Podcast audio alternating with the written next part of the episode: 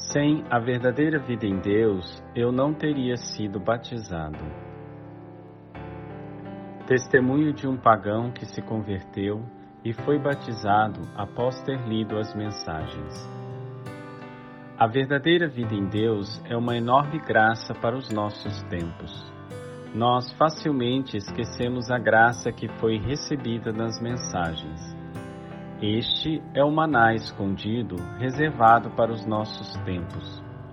Eu, por exemplo, sei que sem a verdadeira vida em Deus eu não teria sido batizado, nem jamais teria alcançado uma devoção eucarística na igreja.